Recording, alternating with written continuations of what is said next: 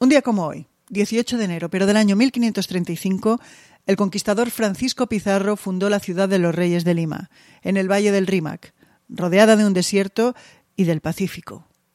Pizarro, que muchas veces iba por libre, en este punto, sin embargo, siguió las reglas. Lima nació como establecían las leyes coloniales, siguiendo el modelo de Damero, que aún puede verse en decenas de ciudades coloniales hispanoamericanas.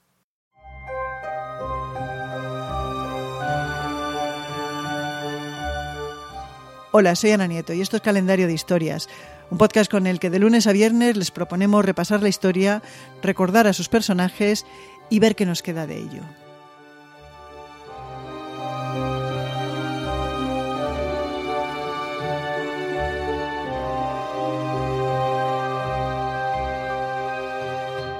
Pizarro bautizó a la nueva ciudad como Ciudad de los Reyes. No está claro si esos reyes en plural era una referencia a los Reyes Magos que se acababan de celebrar apenas dos semanas antes, o un homenaje a sus monarcas, el emperador Carlos I de España y su madre, la reina Juana I de Castilla, también conocida con el terrible nombre de Juana la Loca. Fuera como fuese, lo cierto es que la nueva ciudad desde muy pronto se la conoció como Lima, a secas. Se apunta a que este nombre es una castellanización de la palabra indígena limac, que podría designar a toda la zona del Valle del Rimac o podría ser el nombre de una de las deidades de los famosos oráculos que se encontraban en este área. Lima, en todo caso, no había sido la primera elección de Pizarro para fundar una nueva ciudad, una ciudad desde la que gobernar un vastísimo territorio que había conquistado muy rápidamente.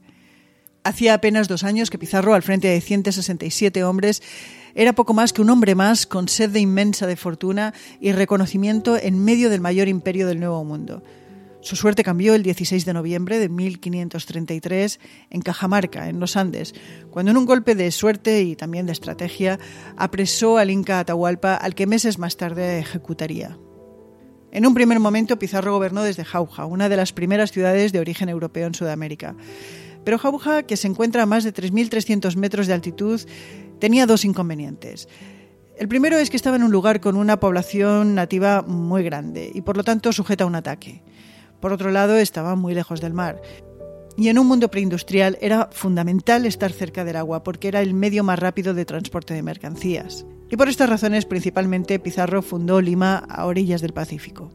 Al principio de este podcast decíamos en este punto que Pizarro siguió la ley. Y es que desde Castilla se intentó regular mediante un corpus legal cómo debían ser las nuevas ciudades coloniales. Se optó por el modelo de cuadrícula. Esto es lo que hace que muchas ciudades coloniales tengan un parecido más que notable en su trazado. Si bien hay que tener en cuenta que siempre hubo diferencias debido al lugar, las circunstancias geográficas, el momento de la construcción y otras situaciones como la mayor o menor necesidad de defensas. En este modelo de cuadrícula era fundamental la Plaza Mayor. Era el lugar del que se partía. Era también el corazón de las actividades sociales en la época colonial.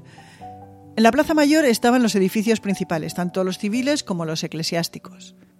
Esto significaba que en la mayoría de los casos la catedral estaba allí. Este es, por ejemplo, el caso de Lima. Y además ningún edificio podía ser más alto que la catedral.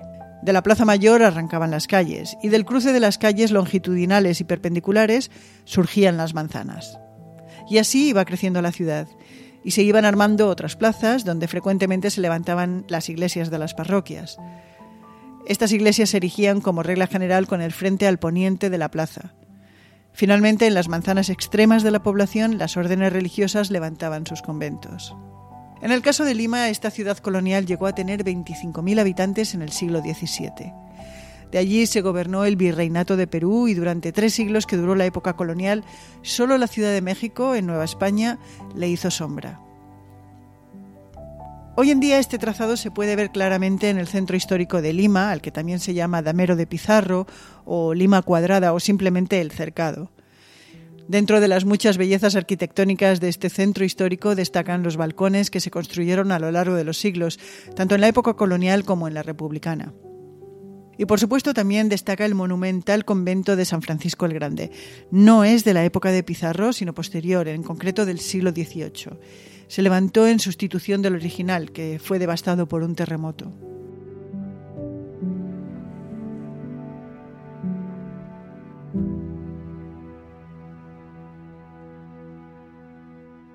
En 1988 la UNESCO reconoció la belleza, la originalidad y la importancia cultural de este damero de Pizarro y lo nombró Patrimonio de la Humanidad.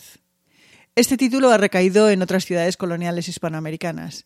El equipo de calendario de historias no ha estado en todas ellas, pero sí en un buen número. Y en este año que seguimos añorando viajar, queremos recomendarles con todo nuestro corazón que el día que se pueda viajar incluyan en sus listas de imprescindibles a Sucre, a Antigua, a San Miguel Allende, a Arequipa y a Potosí, y también a La Habana, Mompox, Cartagena de Indias y por supuesto a Quito y a Cuenca, en Ecuador. Y otros 18 de enero también pasaron otras cosas. En 1644 unos bostonianos aseguraron haber visto un objeto no identificado. Se considera que fue la primera vez que se vio un ovni en América.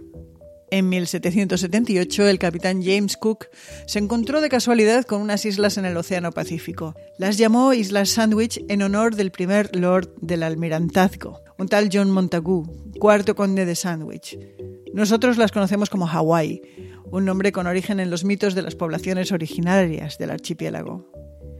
Y en 1871 nació el Segundo Imperio Alemán, también conocido como el Segundo Reich.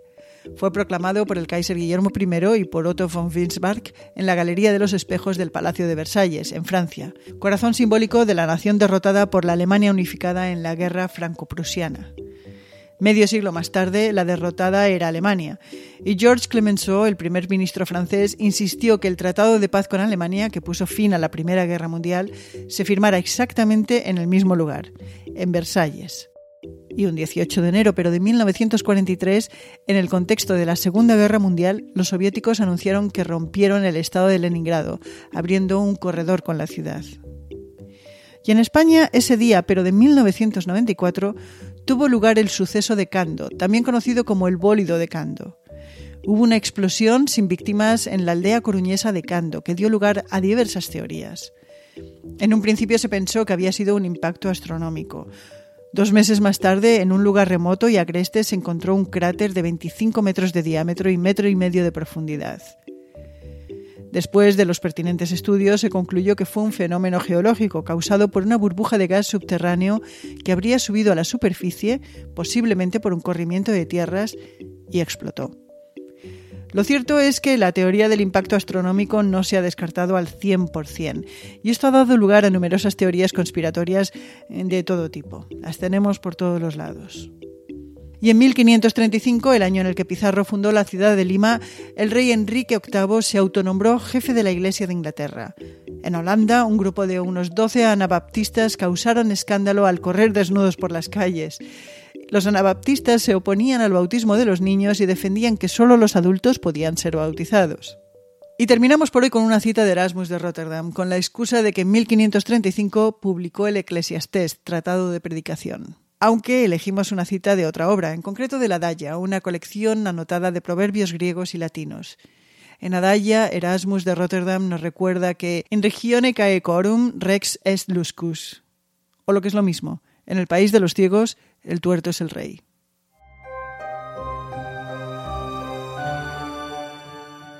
Esto ha sido un nuevo calendario de historias.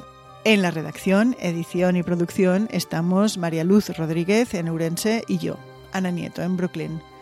Las dos somos Audire Podcast y mañana les traemos otro programa, porque mañana será otro día.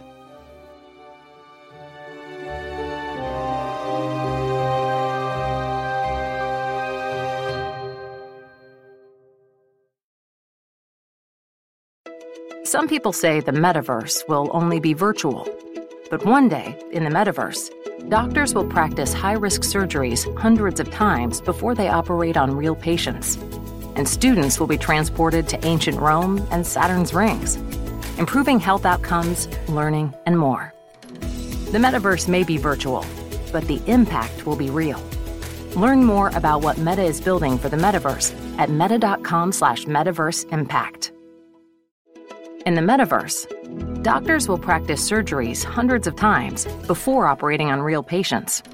The metaverse may be virtual, but the impact will be real. Learn more at meta.com slash metaverse impact.